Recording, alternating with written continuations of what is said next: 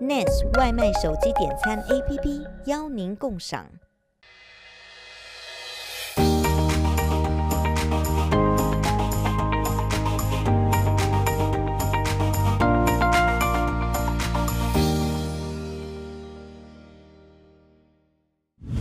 各位观众，大家好，我是黄一凡，谢谢您收看《一帆风顺》。这个疫情呢，发展到现在呢，我们大家都待在家里闷死了，然后想要上街买东西呢，又很担心在这个啊。购物商场里面呢，受到这个呃疫情的波折啊，所以大家现在就疯狂的在网络上购物。可是，在网络上购物的时候呢，我们又大家又不知道为什么都会这样一窝蜂的买，然后有时候都还买了一些我们不想要买的东西。所以，我们今天呢，就来跟大家探讨一下这个网络购物背后的心理学，我们为什么会这样疯狂的购买，然后呃，我们在网络购物上呢，还会得到什么样的乐趣跟感受？那我今天呢，很荣幸请到啊一个这个网络购物的专家。那他们的公司呢，专门是在研究网络购物的发展、科技的行为。所以我们今天很高兴的请到 Freedomics 公司的这个啊主主管 Dimitri Ricci 先生呢，来到我们的节目。Hello, Dimitri. Hello, Dr. Huang. 大家好。Could you please briefly tell us what does your company do?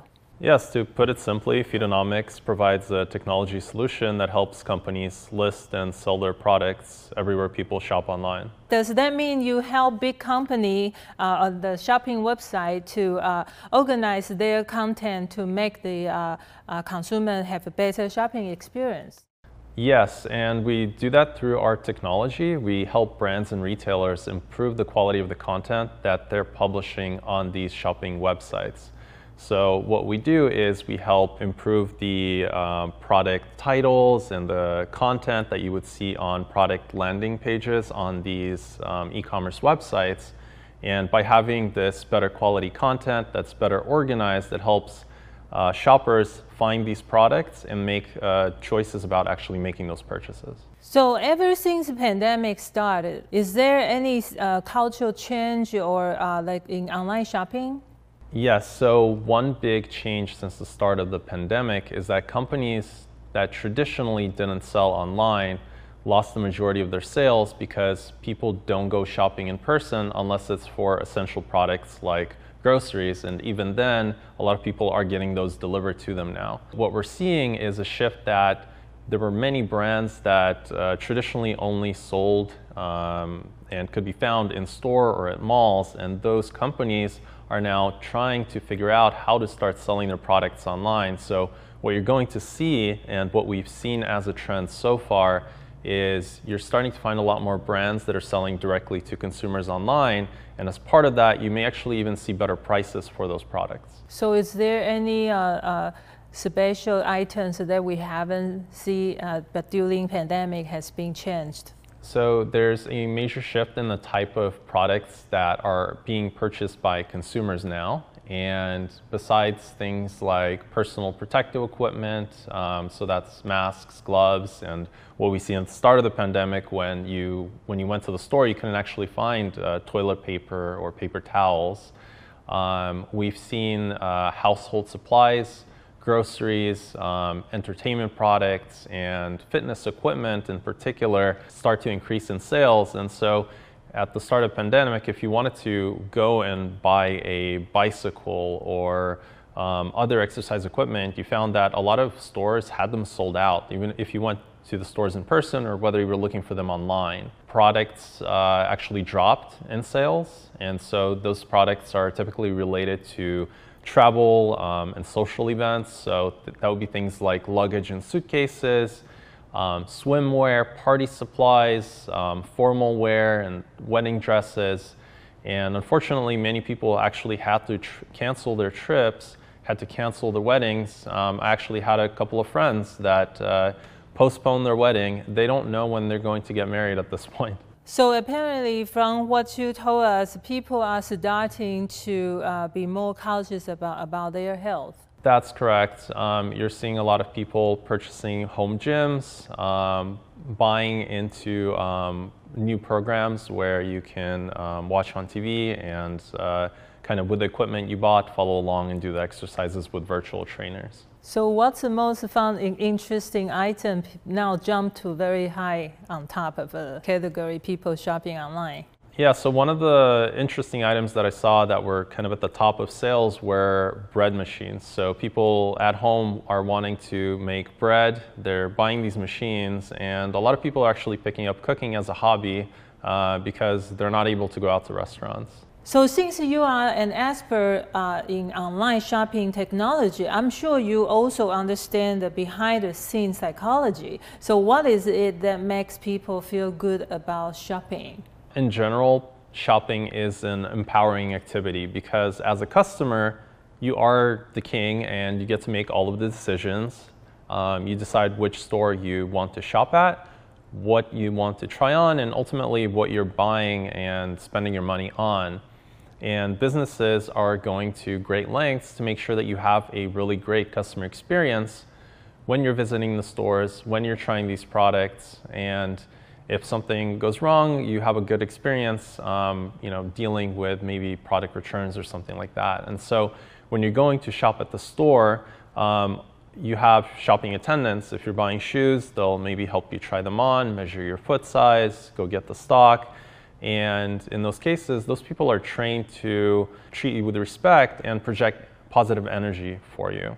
There's also a process of learning and self discovery with shopping. You learn about what you like, what you don't like as you're trying these different things, and you have all these options available to you, um, especially when you're doing shopping online. Shopping is also a really great way for us to satisfy our needs. Um, these can be things like basic needs, like groceries, what am I eating tomorrow or today? Um, or it could be things that help improve your self-esteem and help you fit in with um, you know society or you know the, your group of friends. And so what you would be shopping for is maybe you'll be looking to upgrade your wardrobe, and that gives you more confidence. Um, another way to look at it is that it's a precursor to positive changes and events in your life.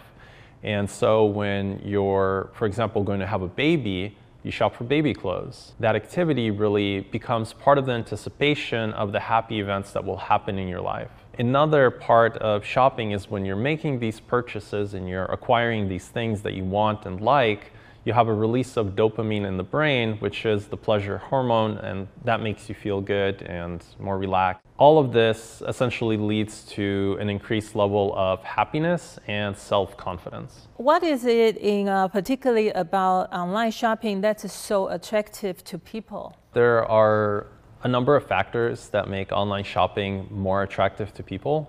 Um, one, I would say, is the product variety. So when you're shopping online, there's a tremendous selection of products um, that you can actually find, and it's much larger than what you would see at the store. Um, for example, Amazon's goal from the early days was to be an everything store. And so what they aim to really do is to get a as much of a broad selection of products as possible. If you have a physical store, what happens is you have limited shelf space. In the virtual world, there is no limit on the shelf space. There can be as many products um, as a brand has, and so they would want to list their whole product catalog for consumers to be able to discover and make purchases on. So it's kind of one of the goals that Amazon had early on. They wanted to be an everything store. And they very strategically went out and tried to get as many products across as many categories on their website as possible. And so that makes it really appealing for consumers, and it's also why a lot of consumers are actually going to Amazon to start their shopping journey. Another important factor is the convenience. So, with physical stores, um, they're not always open. Uh, maybe you want to go get something late at night and you can't. Um, so with online shopping, you can shop anywhere, anytime. You don't have to worry about your work schedule. You can essentially take a few minutes out of your work day, uh, go on your phone, make a purchase. It's very simple to do that. And um, another part of the convenience is that you can actually get the products delivered to you. You don't need to drive to a home furniture store, walk around, pick out a product, um, figure out how to actually get it delivered to your house. And another piece of it is that you can actually avoid the crowds and the long checkout lines, which is particularly important when you have a pandemic. Comparison shopping and better prices are another reason why e-commerce marketplaces are particularly appealing to consumers. These places have many merchants that are offering each product and they're all competing on price and convenience, and convenience being speed of delivery to win your business. Another piece of it is that you have less pressure when you're shopping online. So there are no salespeople, shoe salesmen that um, you know made it a positive experience for you at the store. Also puts pressure on you by making you potentially feel bad if you're not if you're leaving the store without actually purchasing the product. So there's no pressure there. You can browse as many products, as many stores as you want it's also much easier to get product replacements and refunds. You don't have to go to the store and bring that item there. Typically, you get uh, a shipping label provided to you. You can send it back to the online store and you don't have to go and talk to anyone. You don't have to explain. Typically, you don't have to explain why you want to return something. The whole process is much easier Whereas at the store, in a lot of places, you'll get questioned, well, why do you want to return this? Is there something wrong with it? One more component of shopping online is the privacy. Uh, so when you want to purchase products like underwear or medicine, you may want to do that in private. Instead, you can browse these products online and the packaging that these products are sent in is usually discreet. Another component of it is information availability. You can learn about the product features. You can actually see a video demonstration of how the product works. You can read reviews to learn about other people's experiences with the product, and then you can judge if that product is going to be right for you.